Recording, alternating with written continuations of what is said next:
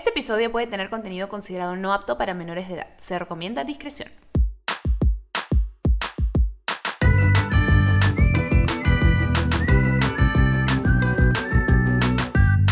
Bebé, escúchame, hello. ¿Cómo te va el día de hoy? Mm, mm, mm, no sé qué me pasó. Este, una estrella de pop se apoderó de mi cuerpo. ¿Cómo les va? Espero que les esté yendo súper bien. No sé desde dónde estés escuchando este podcast, pero donde quiera que estés, espero le estés pasando hermoso, estés emocionado, porque bebé, no comprendes. Pero es que no comprendes, no computas, no captas lo increíble que va a estar este episodio. Estoy, pero Solo quiero ser parte 2, 3, 4, 5, 80 mil, 86 mil de este episodio porque de verdad que, bueno, evidentemente lo acabo de terminar de grabar, ¿no? Y nuestra invitada se acaba de retirar, pero eh, no podía dejar de transmitirles mis emociones porque no saben lo increíble que hemos conversado, cómo hemos conectado. Es la primera vez que yo conozco a esta invitada en persona. La sigo en redes hace ya algún tiempo y fascinada por el contenido que crea, fascinada por las cosas que conversa, los temas eh, comparte, sus investigaciones, de todo. Y de verdad que es algo sumamente fascinante. Bueno, ya vieron que estamos hablando un poquito en este episodio sobre el tema del ocultismo, ¿no? La magia, la espiritualidad, un poco de todas las cosas místicas, esotéricas, espirituales, como lo quieran llamar ustedes desde su punto de vista, desde su persona, ¿de acuerdo? pero vamos a llamarlo de esta manera, ¿no? Como que el mundo de la magia, el ocultismo, etcétera. Y de verdad que ha sido un episodio top. No saben cómo me siento curiosa, emocionada, feliz, tranquila, alegre, o sea, todas cosas al mismo tiempo. Hemos conversado un poquito de todo. Miren, ¿sabes qué? No quiero entrar ya demasiado en detalles porque sé que van a amar este episodio. Si esto es algo que a ustedes les interesa conocer más, quieren abrir su mente a un montón de cosas que ni siquiera habían considerado puede caber el universo y como la ciencia o la religión puede ser solo una y venir desde todo un mismo lugar, créanme, este episodio es para ustedes. No voy a hacer la larga, estoy muy emocionada de tener que ir para conversar de estos temas a una escritora e investigadora del ocultismo y cosmovisión andina, que además es chef, prepárense, o sea, The Best of Both Worlds, una persona con muchos intereses en la vida. Bienvenida, Caro Luna.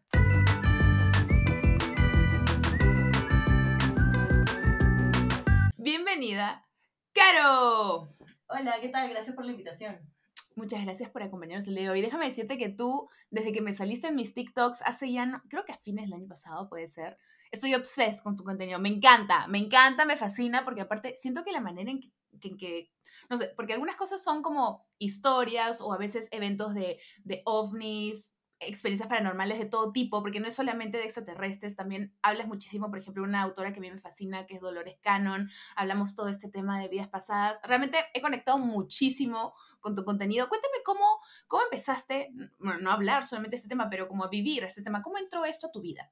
Bueno, honestamente nunca ha habido un antes y un después de este momento. Lo que hubo una, es quizás una realización cuando niña de que mm, no era una experiencia convencional esa es la única diferencia. Cuando yo era chica, y, es algo que yo empecé a comentar con mi mamá quizás cuando tenía 15 recién, em, siempre he podido ver fantasmas y no me daba cuenta nomás de que yo veía algo que las otras personas no veían.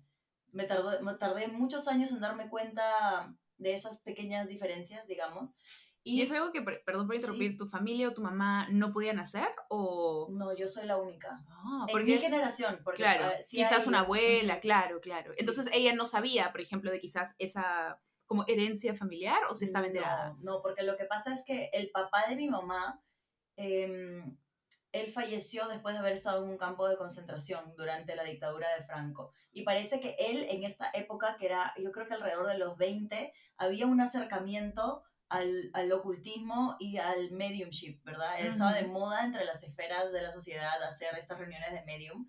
Y eso es lo que hemos estado investigando con mi hermano últimamente, que parece que él era como muy, tenía un interés particular en esto, digamos. Ah. Así que por ahí que por ahí va la onda, no sabemos. Claro. Y esta, o sea, dices que tú siempre veías fantasmas, pero no te das cuenta que era fantasmas. ¿En qué momento te comenzaste a percatar, oye, creo que este señor no es mi vecino, quizás está muerto?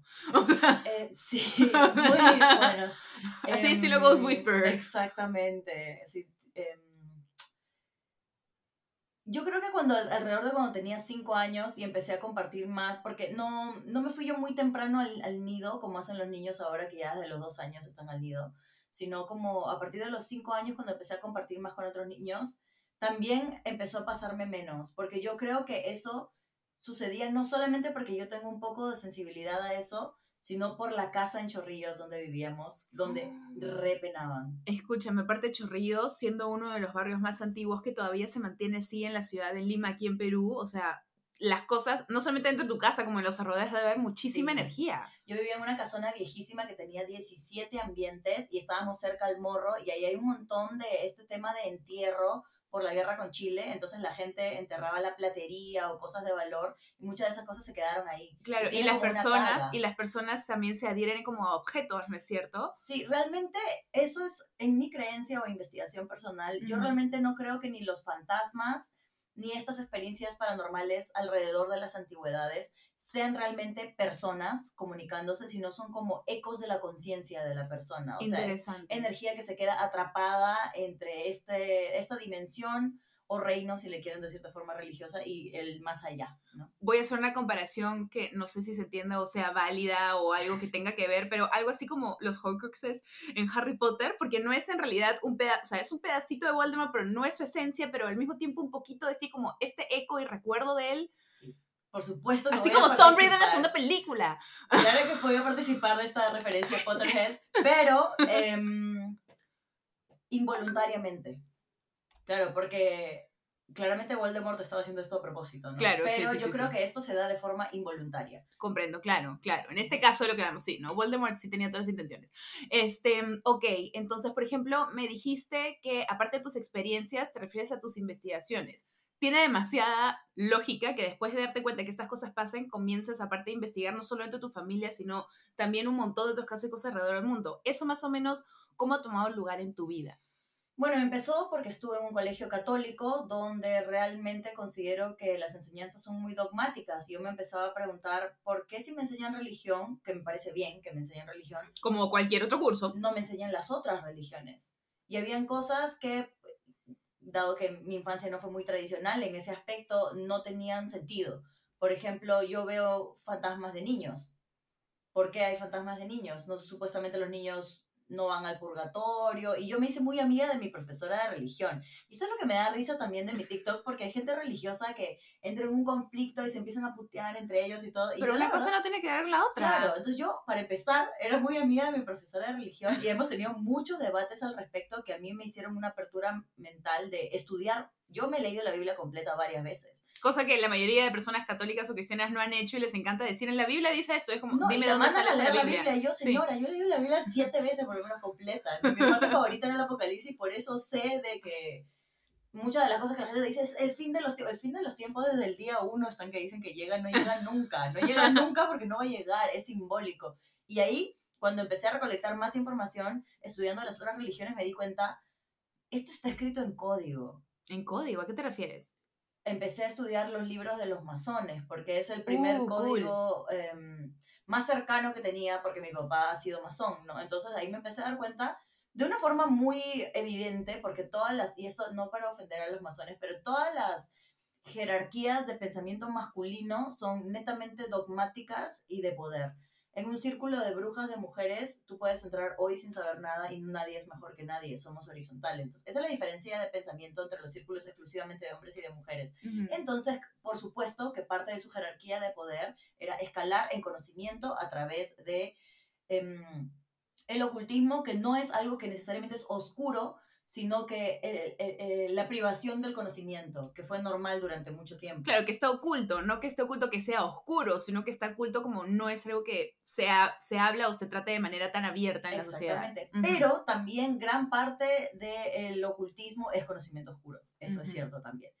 ¿Por qué? Porque se hablaba abiertamente de demonología, de ángeles, que es casi lo mismo que los demonios. No sé por qué la gente le tira tantas flores a los ángeles, porque trabajar con ángeles es igual de peligroso que trabajar con demonios, porque en algún momento eran lo mismo. O sea, los ángeles caídos Eran- o sea, se ven demonios, como Lucifer. Claro, y hay un montón de cosas que se confunden ahí, pero no quiero de lleno entrar a, a- a lo de la demonología porque sé que van a haber muchas confusiones. Puede ser otro episodio de podcast. Puede ser, puede ser, por, y los exorcismos también, que son reales. Claro. Pero ¿Y eh, tú, ha- tú, has, tú has visto o conoces No. de muchos de casos? conozco em, a través de una persona muy cercana o un par de exorcistas.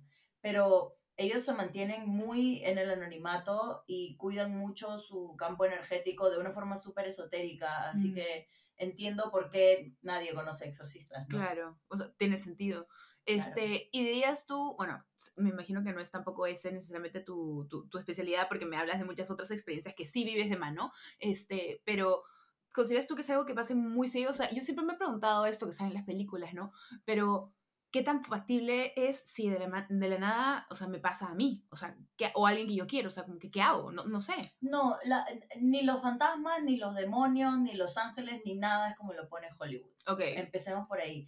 Em, yo creo que de hecho, si estudiamos los demonios desde nuestra cosmovisión andina, desde alguna otra perspectiva indígena o desde las religiones ocultos de Oriente, no van a ser perspectivas tan así blanco-negro. ¿Entiendes? Por ejemplo, em, si hablamos de criaturas del Ucupacha o del, de la tierra de abajo, de abajo de la tierra, o lo que sea que los españoles han querido llamar infierno en nuestra cosmovisión andina, eso realmente no tiene una equivalencia, porque nosotros no creemos en el diablo en la cosmovisión andina.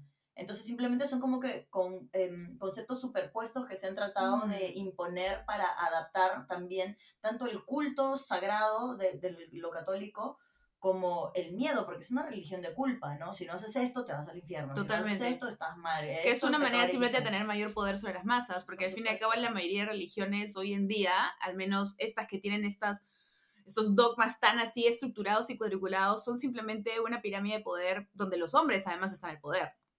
Además, pero... Pero tampoco hemos venido a hablar de eso. No, claro, pero eso, eso todo, tiene, todo tiene un trasfondo histórico, ¿no? Todo, Claro. todo tiene una, una razón de ser, así como también en algún momento hubieron sociedades matriarcales, todo tiene una razón de ser.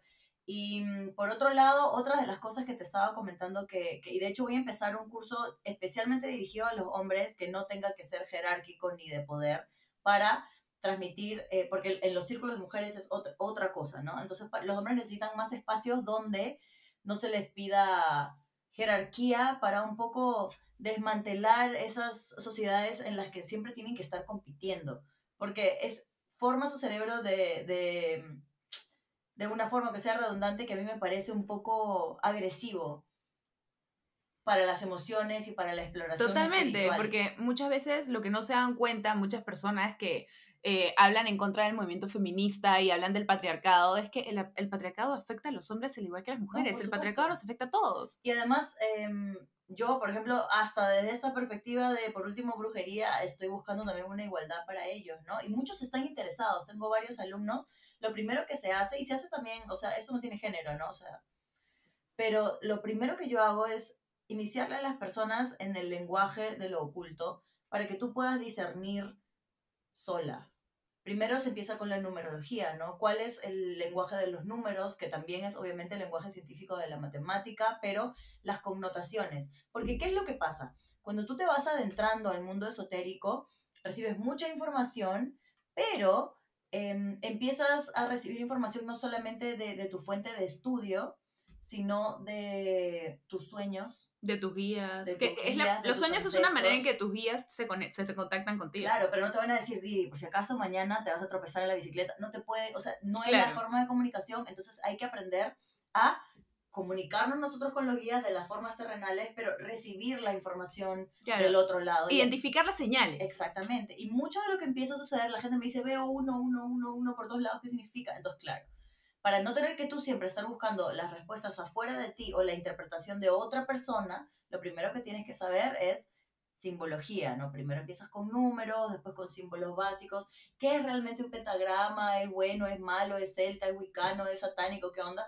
Y, tra- y, y termina un primer capítulo con protección. No es necesariamente magia de protección, sino entender de qué te estás protegiendo, cómo te proteges.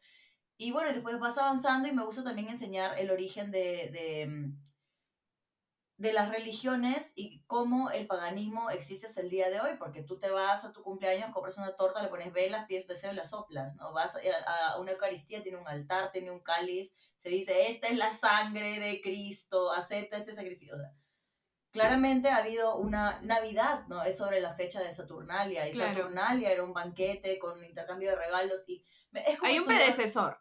Es como estudiar historia universal, pero de, de la espiritualidad. ¿ya? Eso, eso es lo que a mí me cautivó en un inicio, digamos, de este mundo. Me encanta. Vamos a una pequeña pausa y volvemos ahorita con Caro para seguir conversando un poquito de todo lo que es el mundo del ocultismo.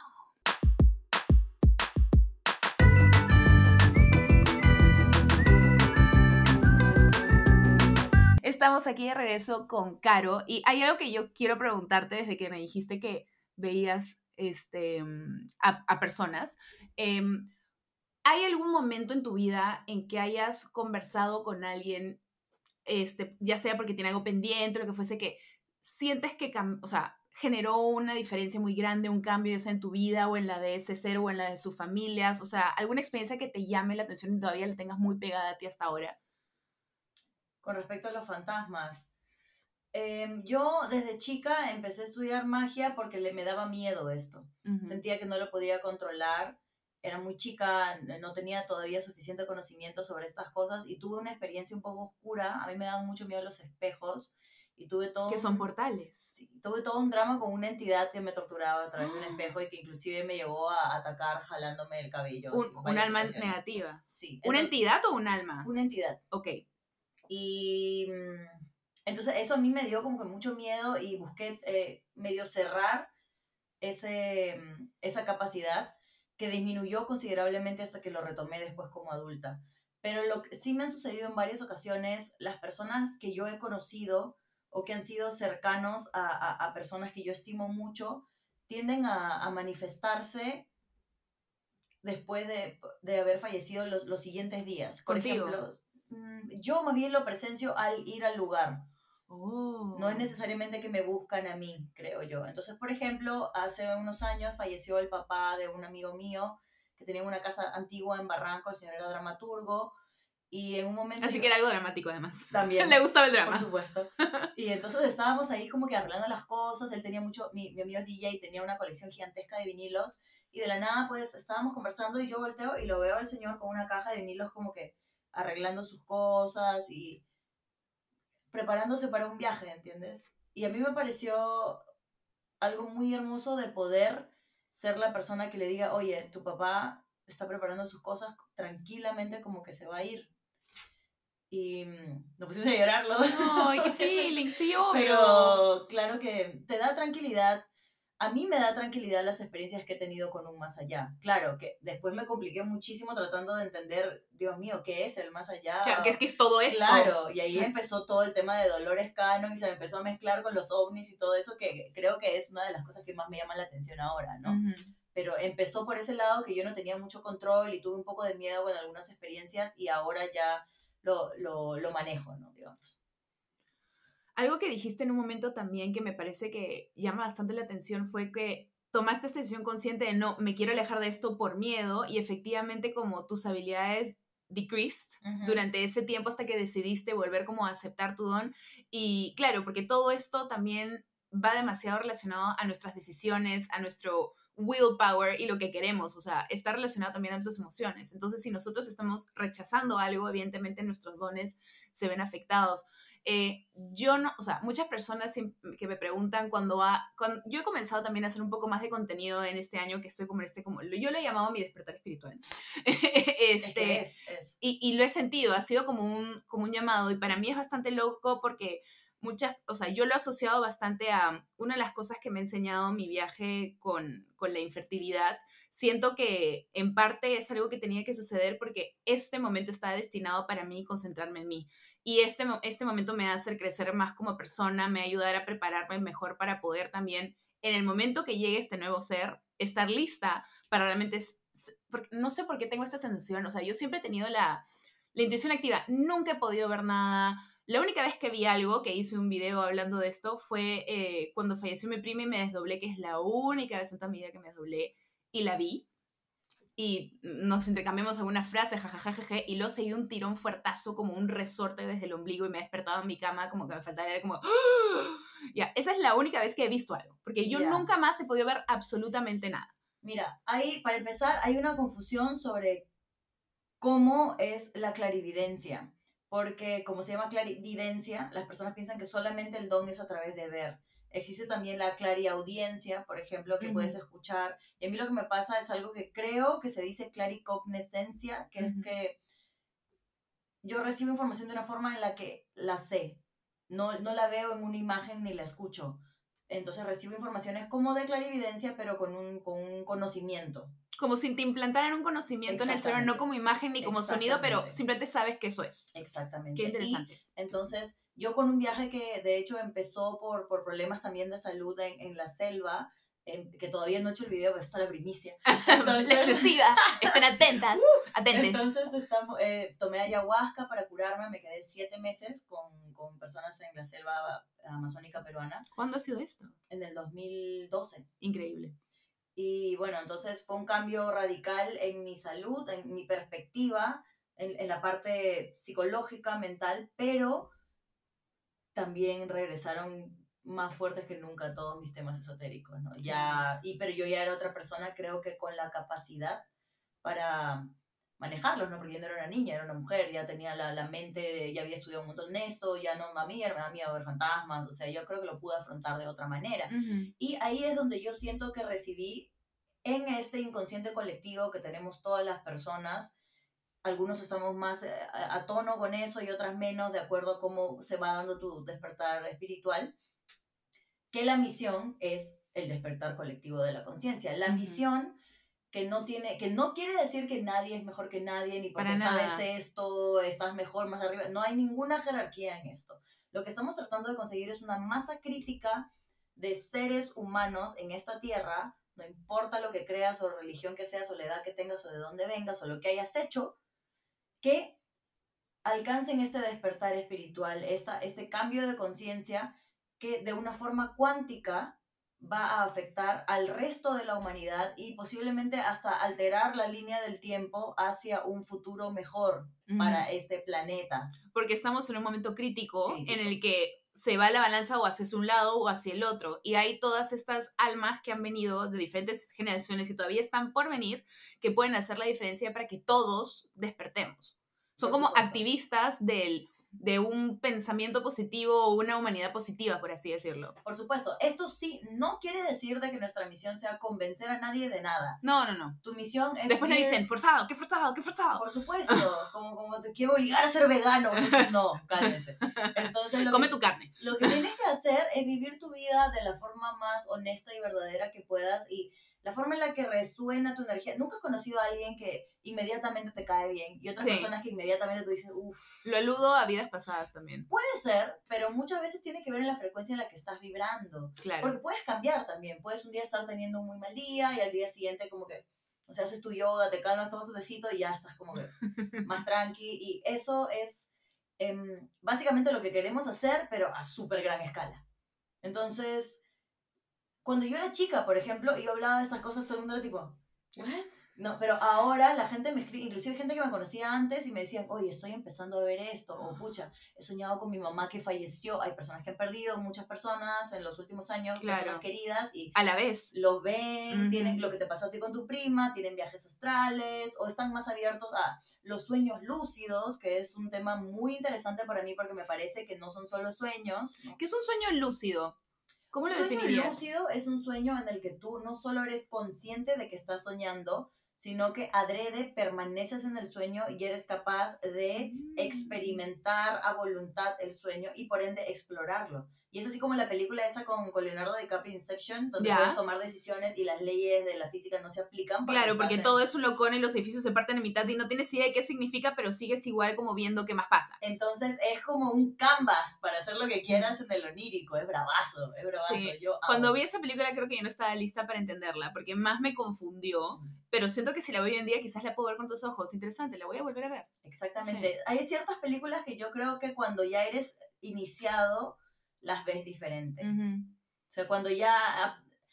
Yo tengo una serie de videos también que no mando tanto porque creo que asusto a la gente. ya No es mi, inten- no es mi intención, pero mi intención es que ellos se den cuenta cómo existe simbología oculta en todo lo mainstream. Y tú me vas a, o sea, me estás diciendo que realmente una, hasta nosotros hemos hecho cierta preparación para venir a sentarnos acá y poder conversar y que no sé, que suene bien, que esté bien grabado. No me está diciendo que una superproducción de 300 mil millones de dólares o no sé cuánto, no, o sea, de casualidad hay un montón de símbolos ocultistas ahí, por favor. o sea, y esto viene sucediendo. No insulten mi inteligencia, por favor. Por favor, ¿entienden? los conciertos, que no tiene absolutamente nada que ver la música, la canción, la letra, el tema, de por último, y todos así llenos de vainas ocultistas, brujería, cosas, o sea, claro que si tú ya lo, no, no vas a ver lo que no conoces. Y dicen, no, es Por algo lo identificas, por algo te salta, o sea, sí está meant a que tú lo veas. Entonces yo le muestro a la gente para que lo identifiquen, no para que se asusten, porque esto viene sucediendo desde siempre. Es tan fácil como que tú cierres tu, tu, tu centro energético a una influencia y ya está, lo miras y yo igual voy a ver, no sé, Sabrina en Netflix y me mato de risa, ¿no? O sea, es una serie, no, no tengo por qué darle poder pero no me gusta estar eh, con el cerebro lavado y no darme cuenta. Claro.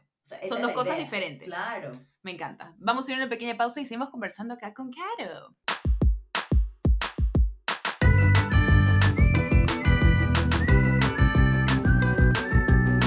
Ahora, hablemos de algo que a la gente le encanta hablar y hay 80.000 de estas, las teorías de conspiración. Por supuesto. ¿Cuáles tienen, o sea, ¿Cuáles son las más conocidas entre ellas, digamos? Las que yo más escucho, por ejemplo, las de los reptilianos. Por supuesto. Ya. ¿Cuáles, en tu experiencia, en tu research, en todo, ves que tengan alguna validez o cuáles son totalmente roncones que la gente ya se fue en floros?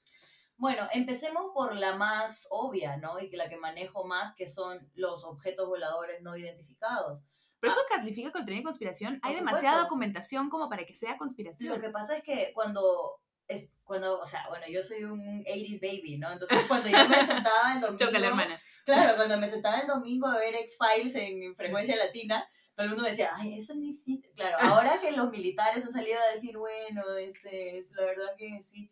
O sea, porque obviamente todas las teorías de conspiración en algún momento se van a desclasificar. El proyecto de MK Ultra está desclasificado, que también me decían, estás re loca, ¿Qué cosa es eso del control mental? Bueno, existe. Desde los años 50 no solamente se ha estado intentando de formas terroríficas manipular masivamente la mente de las personas, sino que se ha administrado LSD sin consentimiento de civiles durante años. Aguanta, ¿qué?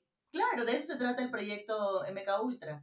No solamente se tuvieron sujetos de, de universidades que no se les decía lo que iban a hacer, y a mí me encanta porque, no sé, hay, hay una serie que a mí me encanta que es Fringe, ya. Que la gente creo que no le dio mucha bola porque era... Yo creo que vi un par de capítulos. ¿Es el que salía el pata esta de... de ¿Cómo se llama? La, de... la rubia y el de Dawson's Creek. ¡Ese! ¡Sí! Bueno, esa. Ya, pero vi un par de capítulos y era cool. Bueno, vuélvela a ver porque ahora con lo que la gente sabe ¿Dónde, de ¿dónde la streamean, sabes? Mm, no. Buscaré, buscaré, pero lo googleo. pero, pero, es un buen dato porque me lo van a pedir. Ya. Y mm, él, por ejemplo, el personaje de ahí, el, el no me acuerdo cómo se llama, Doctor... Walter, Walter Bishop. Él había sido un profesor que en un sótano de Harvard hacía experimentos de fringe science, o sea, todo lo que nosotros pensamos que es imposible, teletransportación, resucitar a los muertos, fabricaba sus drogas porque le encantaba meterse LSD, la fabricaba él solo, tripeaba. Y bueno, esto es parcialmente basado en algunas teorías de la conspiración, entre ellas el proyecto de Mecha Ultra, donde se usaron sujetos de universidades y no se sabía qué les estaban haciendo, era para tener control mental y em, se les administró droga inclusive a personas civiles sin que lo sepan, en Estados Unidos y Canadá. Yo creo que Estados Unidos es un gran experimento social.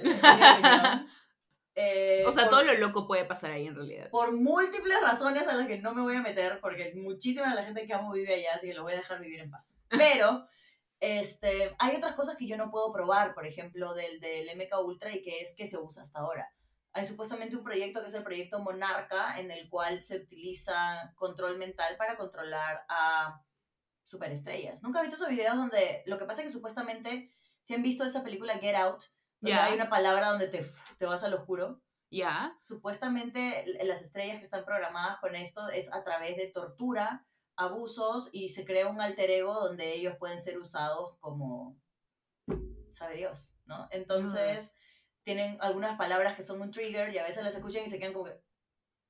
Y hay videos que son súper raros, ¿no? Como bueno, esa película es un tripsazo. Ha, ha, salido una nueva película del director con el mismo protagonista, además se llama Noob, creo. Todavía no, la han estrenado acá. No, sí. la han estrenado. ¿Ya la estrenaron acá? Dicen que es ah, buenísima. escúchame, todos los que sigo TikTok para mí es como, ya, yo, yo no, la única manera en que acceso a información, ya. Este, todos como que los grandes críticos de series y cines y no sé qué, dicen que es la mejor película del año, como que es un excelente no solamente por los temas y la manera en que lo abarca, sino también de manera cinematográfica, o sea, todo. Entonces estoy como, necesito ver esa película. yo la tengo que ver, pero la que a mí me ha impresionado hasta ahora, después de, de, mi corazón interestelar, que hasta hay un póster encima de mi cama, es este Everything Everywhere All the Time, creo que se llama. ¡Ah! Esa también dicen, escúchame, ese, ese se vio como un tripsazo. O sea, yo no la he visto aún. Yo no la he visto hasta ahora. Mi, mi, esposo la vio en el avión en el último viaje que hicimos y yo solo, yo estaba viendo Disney porque me estaba algo chill. y en eso como que volteo y solo veo una escena en la que está una misma señora con 80 mil como diferentes fondos que comienzan a cambiar atrás de ella como... Y yo como... Yo creo que si tengo que describir esa película para las personas que no han podido experimentar algo tan poderoso como el ayahuasca o, todas esas experiencias escorpóreas que pueden llegar hasta sentirse como divinas religiosas, con el respeto que, que estar frente a, una presencia divina se merece, audiovisualmente puede ser una referencia a esto. Mm. Como a, través de plantas enteógenas o psicotrópicos, eh, el entendimiento que tienes después de esa experiencia puede entenderse un poco a través de esa película, porque es como salir de tu cuerpo, darte cuenta que hay una conciencia colectiva que compartimos como humanidad y después es como que levanta la vista y dices, mierda, esto es el universo y yo soy parte de esto y cuando vuelves estás en un éxtasis que parece que estás teniendo un orgasmo espiritual, pero claro, cuando se te va pasando el efecto, como es, es, es tanto que no cabe en nuestro cerebro, vas, perdi eh, eh, vas perdiendo esa sensación, ¿no? It wears off. Entonces, esta película, para las personas que no, no han tenido esa clase de experiencia o que les da miedo, visualmente te va a ayudar a, a, entender cómo se queda tu mente después. Porque una vez que se te abre la mente ya no se cierra, pero te quedas así, wow, ok. Existe el multiverso, pero no el de Marvel, ¿no? Sino que, porque el multiverso es una parte de una de las corrientes de la física cuántica actual. Entonces, realmente tenemos que empezar a, a proyectar nuestra mente a que el tiempo no es lineal, que el pasado, el presente y el futuro está sucediendo al mismo tiempo, eso quiere decir que cuando naces, probablemente estás mirando desde otro lugar cuando naces, vives, mueres. O sea, claro, otra versión de ti está viviendo también una vida en otro momento que puede haber sido el pasado, no necesariamente es el futuro. Claro. O sea, y además le agregas mundos paralelos, que eso tiene que ver con, la con, con paradojas de física teórica en la cual explicado en manzanitas cada decisión que toma ramifica en un universo paralelo, ¿no? Claro, en un mundo paralelo. como lo que se vio claramente en esa parte de Marvel, en la, en la, serie de Loki, en que comienza a romperse como que toda esta parte del cielo y las ramas de cada cosita que se queda por cada segundo que pasaba algo y se crean diferentes ramas que generan a su vez diferentes universos, todo de manera infinita. Claro, y si bien es cierto, esto es física teórica, es física teórica porque nosotros somos elementos biológicos incapaces de entender ciertas cosas por ahora, ¿no? Pero la ciencia va a seguir avanzando y es lo que siempre digo en, mi TikTok y en mi canal. La metafísica se está fundiendo con la ciencia porque en el fondo es lo mismo. Claro, todo viene del mismo lugar. y es la razón por la cual las, los, los hermanos estelares temen el contacto con la humanidad eh, no necesitan invadirnos porque si quisieran hacerlo ya nos hubieran masacrado claro, ya. así hace 300 años. O más. pero temen eso porque nuestro desarrollo con ellos tecnológico avanza demasiado rápido en contraposición a nuestro desarrollo espiritual. Y eso es peligroso. Es un mono con Gillette. Claro, a eso, eso a ellos les asusta porque no saben qué pueda pasar o cómo pueden reaccionar. Porque al fin y al cabo son seres, dirías que tienen un mayor crecimiento, no sé cómo decirlo, espiritual o, o energético. sea, energético, ok, ok. Claro, me ha encantado lo que has dicho de como la mono con Si yo no me acercaría a un mono con no, no hay manera.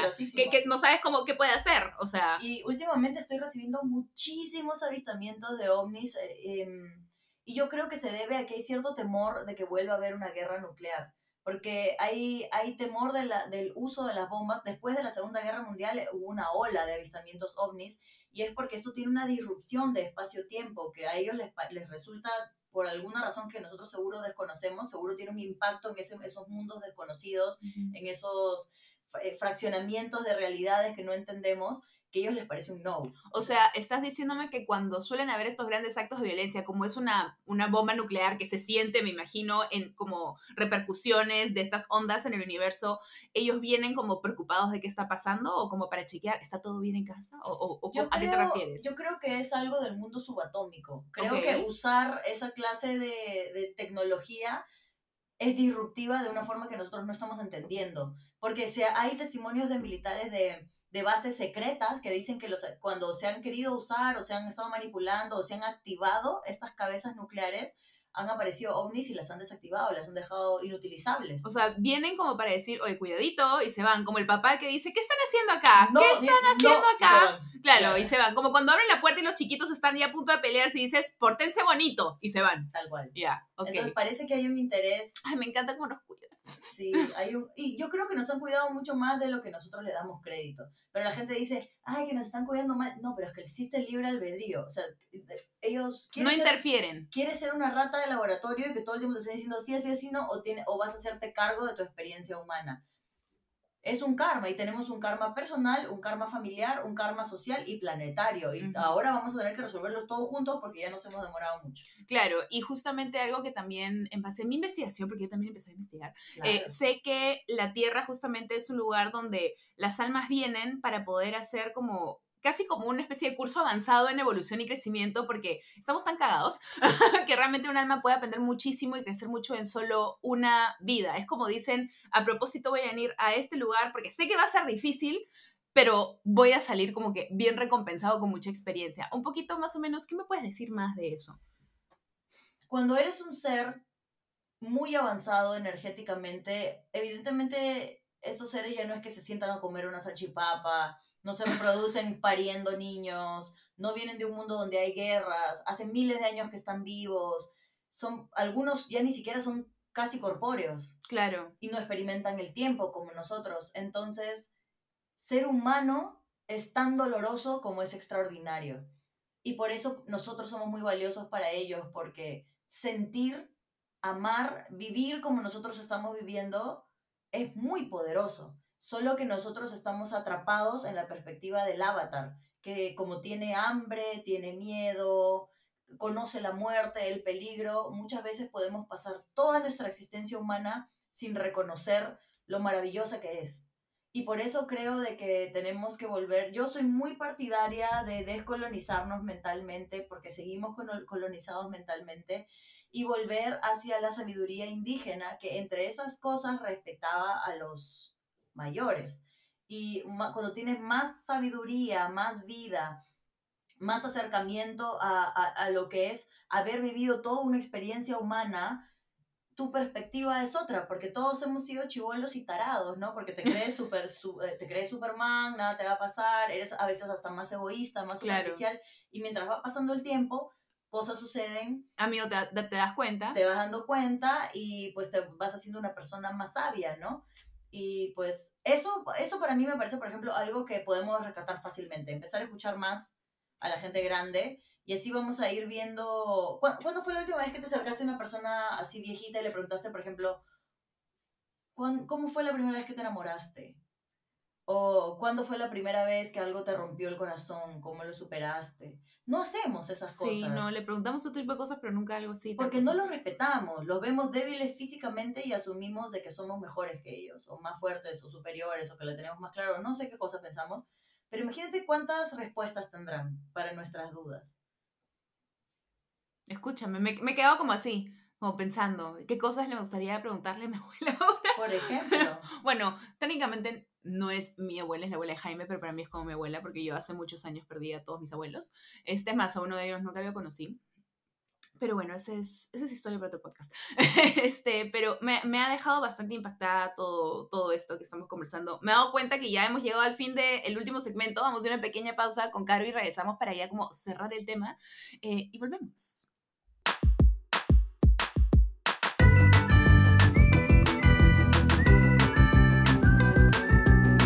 Claro, ¿cómo te explico que mi cerebro está explotando de entre emoción, intriga, curiosidad, como que una mezcla de 80 mil emociones. Este, yo sé que ya tenemos que cerrar un poco este episodio. Me encantaría hacer una parte de este episodio. Es más, estoy considerando seriamente en que el siguiente episodio sea una parte 2, porque de verdad estoy como afanada. Cuando gustes y después este, vas a ver que van a haber más temas todavía de qué hablar. Es que siempre van surgiendo más y más cosas, ya como para ir cerrando, porque sé que quienes nos están escuchando van a decir, este, fácil dicen, no, sigan hablando, pero muchos dicen, oye, ya como que es una hora, ya, como, ¿cómo es la nuez? Pero bueno, para ir cerrando, este, ¿hay alguna, eh, algún mensaje que le quisieras dar a las personas que están yendo y quizás están en este momento de, no necesariamente un despertar espiritual, porque eso significa que están más abiertos a escucharlo, pero que les ha despertado una curiosidad, que quizás es ese primer pasito a como eh, a, vertir la uñita del dedo gordo del pie en el agua de todas estas inmensa, inmensas posibilidades. ¿Qué les podría decir a estas personas que recién están comenzando a abrir un poco sus orejas a esto, si están interesadas en entender más o estar abiertos a entender más? Diría dos cosas, porque voy a encontrar dos tipos de personas que me están escuchando, como me sucedió a mí en algún momento.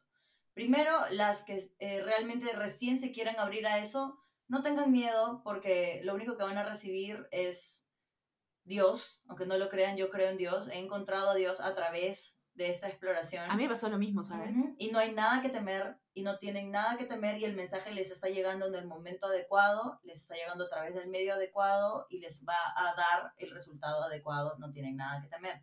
Y a las personas que ya han tenido un despertar espiritual y están pasando por lo que se llama la noche oscura del alma, y se están dando cuenta de que hay mucha oscuridad, que hay mucho sufrimiento, están sintiéndose solos, están sintiéndose incomprendidos, están teniendo mucho dolor, sepan que esa es la purga antes de una gran luz que los va a invadir y después ya nunca los va a dejar. Así que tengan paciencia, porque estamos todos juntos en esto. Me encanta. Y como bien mencioné hace un rato, yo siento que estoy en este momento de despertar y tal cual tuve un momento, voy a poner emocional, pero tuve un momento muy fuerte, muy duro, muy solitario. Y sí sentí que estaba como que en un hoyo. Exactamente. Y ahorita de verdad siento que he encontrado como, o, o sea, es, una, es un cambio de, de 180 grados, porque de verdad que siento que como que veo una luz como en, creo, quizás no lo entiendo del todo aún, pero algo en mí me dice que, que todo esto está pasando exactamente como debe pasar y que todo va a estar bien. Todo va a estar bien. Y por eso te estás poniendo así, porque tenemos que empezar a revalorar nuestra vulnerabilidad. Vivimos en un mundo donde todos nos sacamos selfies y todo se ve muy bonito, y todo el mundo piensa que la otra persona es feliz, pero no, todos nos estamos sintiendo así ahora. Por eso sucedió todo lo que sucedió últimamente para que el hombre pueda detenerse un momento y decir, mierda. ¿Entiendes? Y en ese momento estamos todos. Así que creo que es muy valioso que lo digamos porque muchas personas van a escuchar la verdad en tus palabras. Y eso te hace pues valorar, como dijiste, lo hermosa que es la vida. Y creo que al fin y al cabo de eso se trata la vida y ayudar a otras personas a poder vivirlo de esa manera, porque yo sí sentía como hace años y creo que son momentos diferentes en lo que he tenido etapas. Y ahí creo que entra un poco en juego la numerología, en cómo te dicen que todo es un ciclo y hay patrones y etcétera, cosas que se repiten, que es algo súper interesante. Pero me di cuenta como hace nueve años, en ese momento en el que yo estuve pasando por ese momento oscuro, estuve en una cita con una amiga que ah, eh, es numeróloga, se dice numeróloga, sino numeróloga, y me dijo, Didi, ¿qué estabas haciendo hace nueve años? Y hace nueve años le digo, bueno, estaba haciendo mi tesis. ¿Y cómo te sentías cuando haciendo tu tesis? Y exactamente pasé por un momento así de frustración, las cosas no me salían, tuve que replantear muchas cosas en mi vida y me di cuenta que estaba viviendo en como pensando en todas estas presiones que me imponía y qué es el siguiente paso y no disfrutando como que el momento, como que, sino solo pensando en que sigue, que sigue, que sigue, que sigue. Y si tienes esa mentalidad, llegas un momento en que tu vida pasó y dices, brother, ¿qué sucedió? ¿A dónde fue? Y yo no disfruté ni un solo momento porque estaba solo pendiente de lo después. Y eso para mí como que me, me, cambió el chip y me abrió. Y viví mi vida de otra manera. Luego de eso, las cosas salieron muy bien, después me tomé un ciclo sabático de la tesis, replanteé mi tesis, la representé, todo salió bien. Y luego mi vida dio un giro por completo y ahora estoy más tranquila, pero de nuevo, pasó algo que me frustró, que tenía que replantear, que tenía que volver a ver qué hago, todo, las cosas no salen, te sientes abrumado, te pones todas estas presiones y luego, boom, digo, necesito un break. Ha sido, o sea, yo no me había dado cuenta de cómo se había repetido ese patrón tan así hasta que mi amiga me lo dijo. Y de nada, ahorita estoy en este momento en el que siento que todo va a estar bien.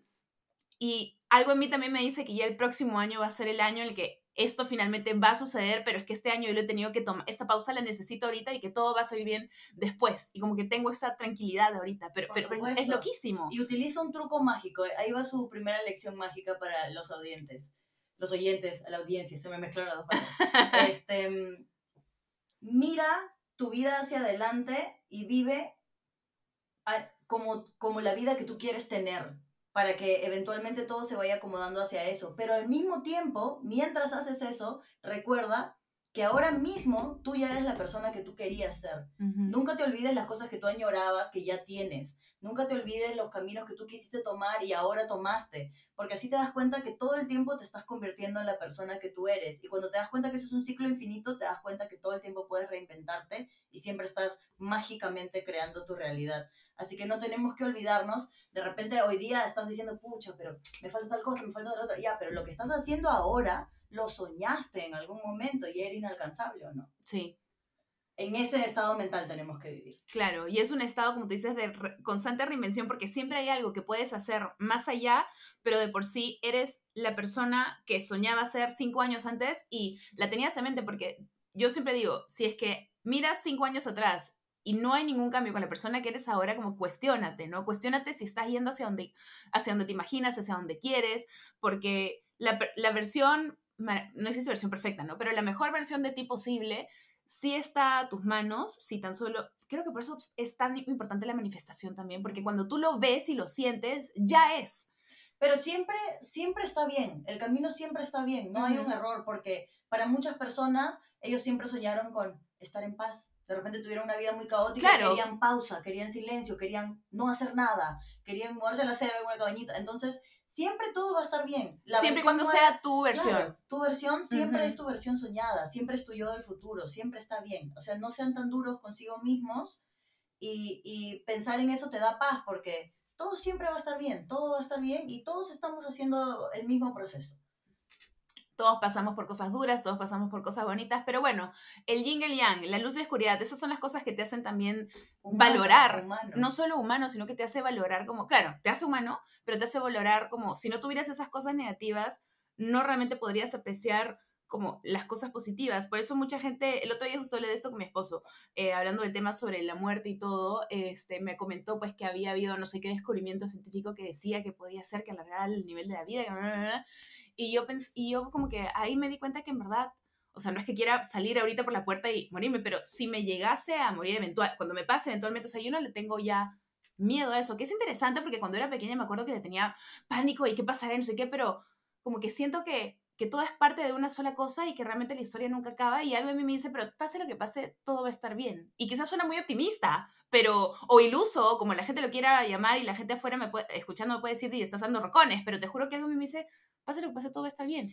Es que un efecto secundario de que sí estamos consiguiendo el despertar colectivo es que se levanta un poco el velo y se empieza a activar la memoria cósmica también. Y hay cosas que tú estás empezando a tener contacto aunque no recuerdes totalmente. Y es que ya te has muerto antes.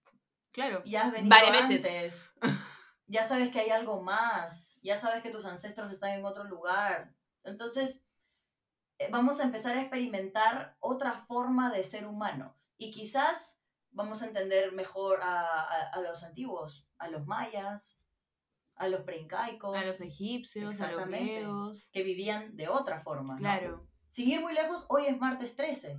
Es cierto. El número 13 es un número de sabiduría que para los mayas era sagrado. ¿Por qué nosotros hemos dejado que se nos imponga que es un número... De mala suerte. Nada que ver. Y en Marte todavía que también dice que es mala suerte, Claro, es Oye, qué martes 13. interesante. Y estamos acá, por algo es, el por algo es. acá a chismear sobre lo oculto. Las cosas pasan por una razón. Bueno, creo que antes que nada agradecerte por acompañarnos hoy día, Caro. De verdad que ha sido un episodio muy lindo. Para mí particularmente ha sido algo que me ha llenado de mucha emoción, mucha curiosidad. Me encantaría invitarte un rato más y que te quedes y chismear unos minutitos. Yo sé que ya tienes planes con tu mejor amiga que vive acá a la vuelta de la esquina y quieres un café, pero te quiero robar yo también unos minutitos para conversar de la vida. Claro. Antes de eso y despedirnos, quería invitar a que, por favor, le digas a las personas dónde pueden escuchar de ti, qué proyectos se vienen, qué cosas quieres compartirnos, hablaste de tus cursos, cuéntanos todo. Bueno, em, principalmente subo información a TikTok como The Kitchen Witch. Ahora estoy empezando un canal de YouTube con el mismo nombre para empezar a hacer entrevistas. Y para poder explayarme un poco más, porque yo creo que TikTok es una plataforma un poquito sensible y está un poco orientada a gente menor de edad, así que hay algunos temas que voy a dejar para YouTube. Y bueno, en mi Instagram eh, pueden contactarme para cualquier cosa. Doy algunos servicios como lecturas de tarot y estas orientaciones espirituales, pero sé que muchas personas solamente necesitan una amiga y para eso también estoy. Ya saben dónde encontrar la bebé. Si es que no escucharon bien cuál era su handle, se lo estamos dejando por escrito en la descripción para que lo chequen. También aprovecho de invitarlos, a, bueno, invitarles a seguirnos en redes. Eh, bebé Escúchame Podcast, lo encuentran en Instagram y recientemente acabamos de ver un TikTok porque me provocó y quería poder tener esta manera también llegar a ustedes, ese poder poner algunos de los clips de las partes más... Eh, no quiero decir más icónicas, pero las partes que más me llamaron la atención de quizás alguno u otro eh, episodio, para que también puedan ustedes conocer y crecer un poco nuestra comunidad y familia por allí. Así que vayan a chequearlo, también se lo dejé en la descripción. Creo que con esto nos podemos despedir, Caro. Nos decimos adiós. Bueno, les decimos adiós a que nos escuchen. Muy bien, muchas gracias, nos vemos pronto, adiós. Adiós, bebés, los amo. Hasta un próximo episodio.